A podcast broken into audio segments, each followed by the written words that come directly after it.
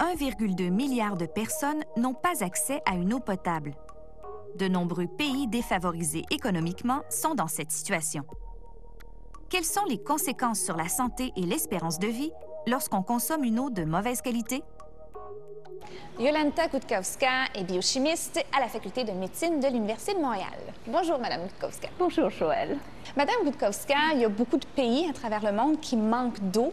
Quelles sont les conséquences pour la santé de cette carence en eau? La situation est extrêmement pénible. Présentement, environ 4 milliards de personnes dans le monde n'ont pas les égouts convenables ou les conditions convenables. La même eau est utilisée pour la cuisine, pour lavage, pour élimination des déchets. Et la vie hum, moyenne des gens qui vivent dans ces conditions est 34 ans. Parmi ces maladies les plus meurtrières sont peut-être la diarrhée, choléra, les différentes troubles intestinaux, et bilharziosis et malaria.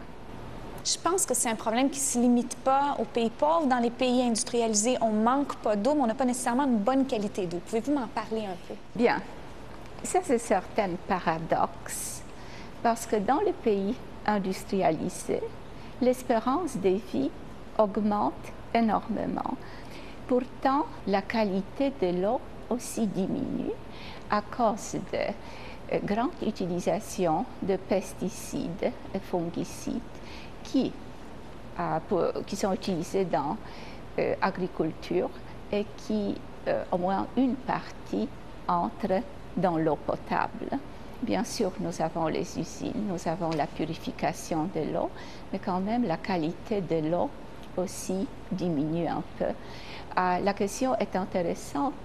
Est-ce que vraiment l'espérance de vie va augmenter dans les conditions où la qualité de vie de, de l'eau va être diminuée?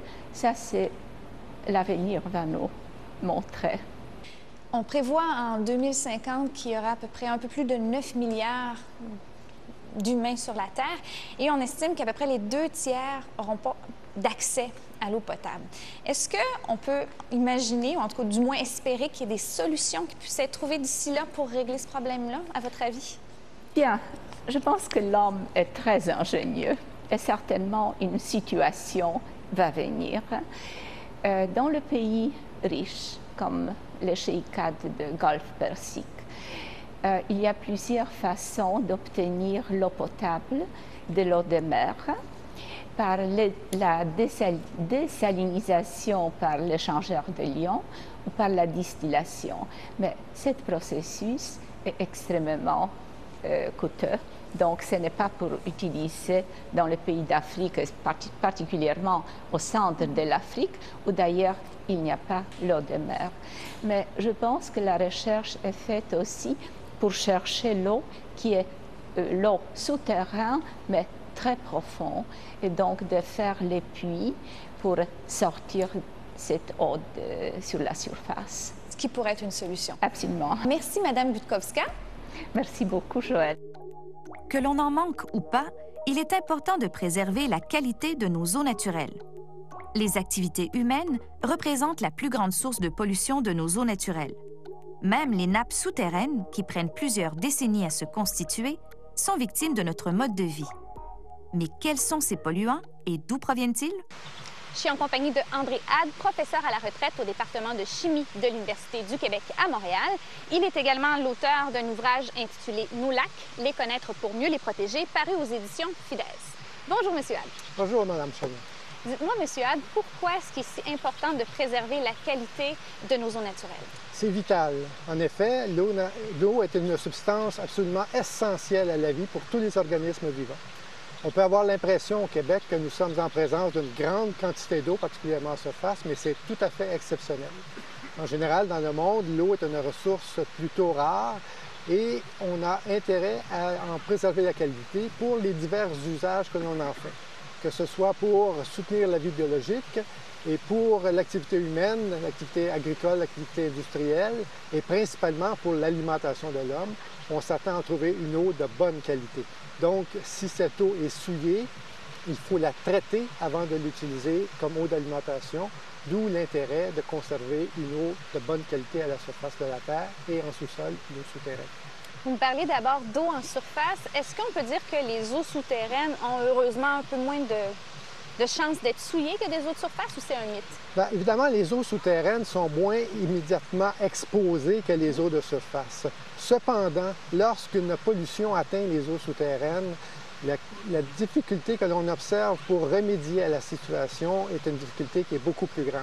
De sorte qu'on a euh, intérêt à prendre beaucoup de précautions pour éviter la souillure des eaux souterraines également. Je pense que euh, sur les sites d'enfouissement de déchets, ça cause problème pour les eaux souterraines. Pouvez-vous m'expliquer un peu ce phénomène-là et ce qui se passe pour qu'il y ait pollution ensuite des eaux souterraines? Oui, en eau, va traverser par exemple un dépôt de déchets Mhm. et dans ces déchets-là, on va, on va retrouver diverses substances qui sont susceptibles de passer en solution dans l'eau et de se retrouver dans l'eau souterraine ou ça peut également se produire dans les eaux de surface, toujours en vertu du principe de déplacement de l'eau par la gravité. On parle de la qualité de l'eau, vous me donnez un exemple de pollution, mais justement, qu'est-ce qu'on doit faire pour préserver la qualité de nos eaux naturelles? Quels moyens on a? Il faut éviter, d'une façon générale, de, euh, d'envoyer dans l'eau des substances qui soient des substances nuisibles. Alors, dans les substances nuisibles, on retrouve les nutriments, donc des, substances qui possèdent du pouvoir alimentaire pour ce qu'on trouve dans l'eau. Il faut éviter d'envoyer également des substances euh, toxiques, comme les métaux lourds, par exemple. Et le troisième type de pollution qu'on doit éviter de- d'envoyer dans l'eau, ce sont des substances euh, bactériologiques qui sont susceptibles de transmettre des maladies, des maladies humaines notamment. Lorsqu'on parle de traitement des eaux usées, j'imagine qu'on parle autant d'un point de vue domestique que pour des industries. Tout à fait. Est-ce qu'il y a des normes et des réglementations pour ça? Oui, il existe des normes, des règlements et des objectifs à atteindre, dépendant du type d'eau et de, de l'origine de ces eaux-là. Euh, Par exemple, pour certaines entreprises, comme les pâtes de papier, les raffinés de pétrole, il existe des règlements qui s'appliquent et qui on doit, la qualité des eaux doit répondre aux normes. Pour les eaux usées domestiques, ce sont des objectifs de qualité qui sont recherchés avant le rejet dans le milieu naturel. Et pour les pratiques agricoles, il y a des guides de bonnes pratiques qui évitent de euh, répandre dans l'environnement des substances susceptibles de nuire au milieu aquatique. Je vous remercie, M. Had. Grand plaisir.